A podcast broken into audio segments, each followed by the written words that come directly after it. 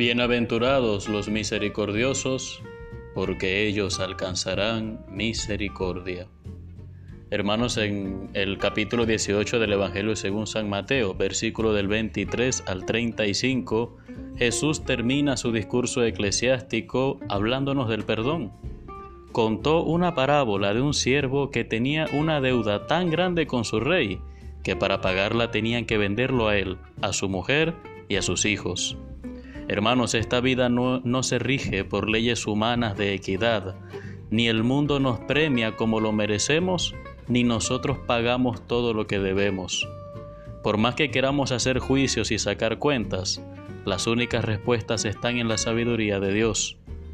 Pero si no nos abrimos a la posibilidad de perdonar y ser perdonados, nos perderemos en el resentimiento, el orgullo, el odio y terminamos vendiendo al orgullo hasta nuestra propia familia. Aquel hombre se postró y le pidió a su rey paciencia, pero el rey movido por la compasión decidió perdonárselo todo. ¿Saben? El rey le perdonó todo, porque el Evangelio habla de una deuda de diez mil talentos, una cifra exorbitante que significa una deuda imposible de pagar. Nadie está obligado a lo imposible. No puedes exigirle a alguien, por ejemplo, que cambie un suceso del pasado o que te ame con el amor puro y pleno que solo Dios te puede dar. El rey comprendió que aquel hombre que pedía paciencia ya no podía hacer nada por sí mismo. A veces encontramos personas en la vida que nos disgustan muchísimo, pero que quizás ofrecen lo que pueden ofrecer. No dan más porque están rotos por dentro y no están en capacidad de ser como nosotros creemos que deben ser. El versículo 27 dice que el rey lo dejó ir. Perdonar a menudo significa soltar.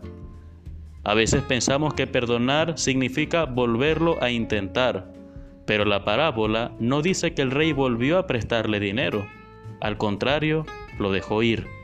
A veces no perdonamos a alguien porque nos negamos a soltarlo, a desprendernos de esa persona.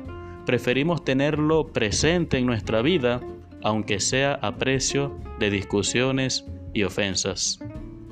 Dejar ir con tu indulgencia a alguien que te ha hecho daño es un acto liberador, sanador, para quien es capaz de conseguirlo, pero no siempre para quien es perdonado. El rey fue misericordioso, pero este hombre no tuvo experiencia de misericordia. Quizás pensó que solo tuvo mucha suerte, porque después no fue capaz de perdonar una pequeña deuda, por lo que él mismo terminó después en la cárcel.